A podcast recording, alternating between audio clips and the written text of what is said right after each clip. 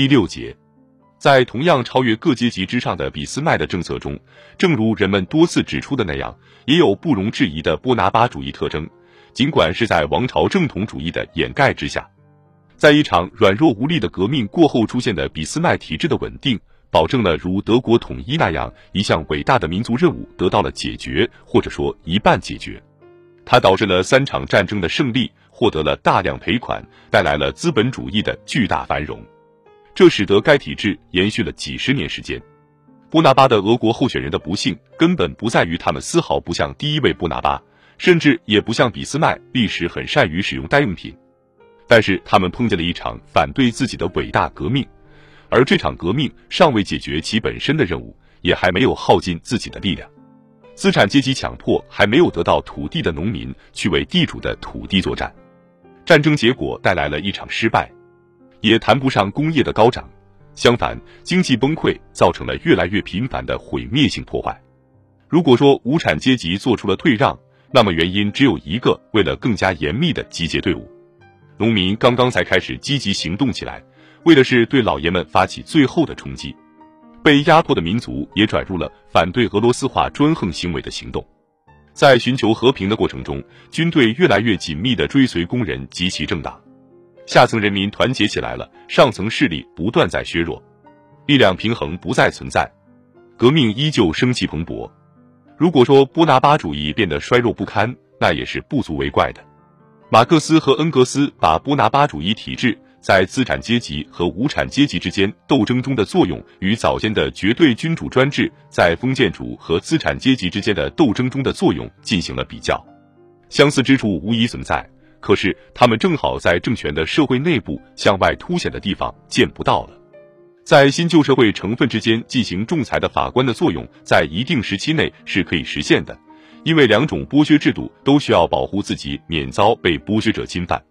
可是，在封建主和农奴之间，已经不可能有不偏不倚的调停者了。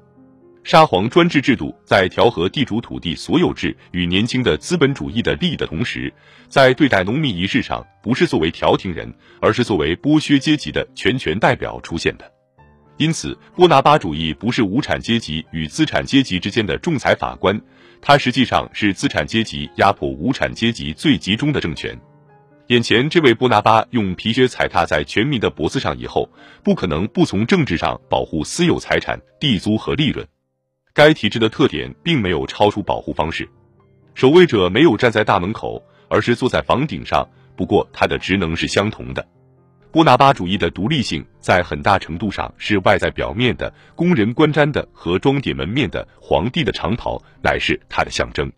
俾斯麦巧妙地利用资产者面对工人的恐惧。他在自己全部政治和社会改革中，始终都是有产阶级的代表。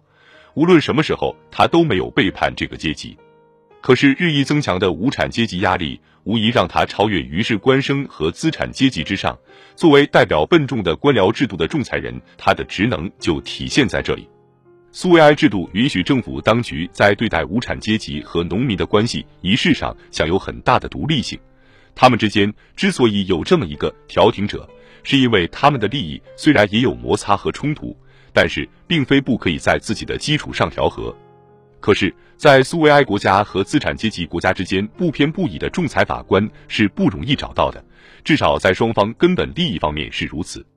国际舞台上阻挠苏联加入国际联盟的正是这样一些社会因素，这些因素在一个国家范围内排除了政权在资产阶级与无产阶级之间的斗争中表现出真实的。而不是仅仅是表面上不偏不倚的可能性。克伦斯基现象没有波拿巴主义的力量，却有他的全部缺陷。他高居于全民之上，仅仅是为了用自己的无能来瓦解全民。如果说资产阶级和民主派的领袖口头上应允服从克伦斯基，那么事实上是这位全能的仲裁者在服从米留科夫，特别是服从布坎南。克伦斯基从事的是帝国主义战争。保护地主所有制财产免受侵犯，在最有利的时机到来之前，一直搁置社会改革。如果说他的政府是衰弱不堪的，那么这也是出于与资产阶级根本无力把自己人推上政权的原因相同。但是在拯救革命的政府完全不起作用的情况下，其资本主义的保守特征也随着其独立性的增长一同明显增强起来。明白克伦斯基体制是那个时刻资产阶级统治的必然形式，这既不排除来自资产阶级政治家对克伦斯基的极端不满，也不排除他们准备尽可能的摆脱他。必须让一个自己人中间的人来与小资产阶级民主派推出的国家仲裁人对抗，这在有产阶级的圈子里没有意见分歧。为什么恰好就是科尔尼洛夫呢？因为布达巴的候选人应当与后起的脱离人民的没落的和无能的俄国资产阶级的性质相符。在遭到过几乎一场场全是大师脸面的失败的军队里面，不容易找到一位有声望的将军。科尔尼洛夫是通过排除其他更不适宜的候选人而被推出来的。这样一来，妥协主义者和自由主义者既不能在联合政府中真正团结起来，也不能在确定一位拯救者候选人仪式上达成一致。许多尚未解决的革命任务妨碍他们做到这一点。自由主义者不信任民主派人士，民主派人士也不信任自由主义者。不错，克伦斯基是向资产阶级敞开了怀抱。可是科尔尼洛夫明白无误的暗示，一有机会，他就会拧断民主派的脖子。科尔尼洛夫和克伦斯基的冲突是从先前的事态发展中不可避免的产生出来的。他把两个政权的固有矛盾翻译成了个人野心的爆炸性语言。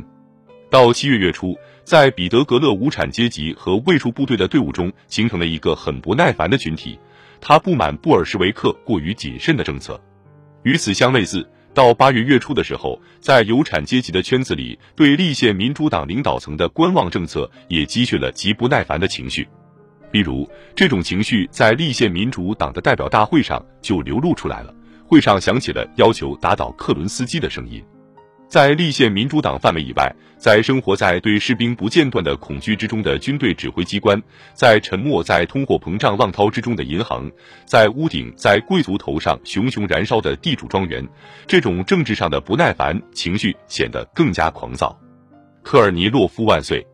成了希望、绝望和渴望报复的口号。在同科尔尼洛夫的纲领全面妥协的同时。克伦斯基又同他展开了关于实现该纲领期限的争论，不可能一下子完成一切。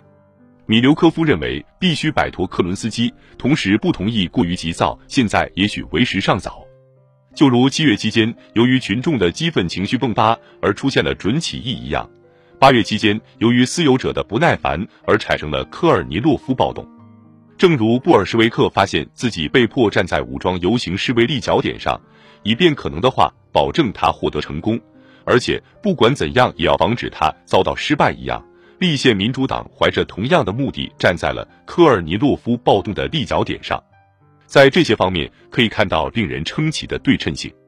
但是在这种对称的范围内，目的、方式还有后果都是截然相反的。在时局发展的进程中，他将在我们面前暴露无遗。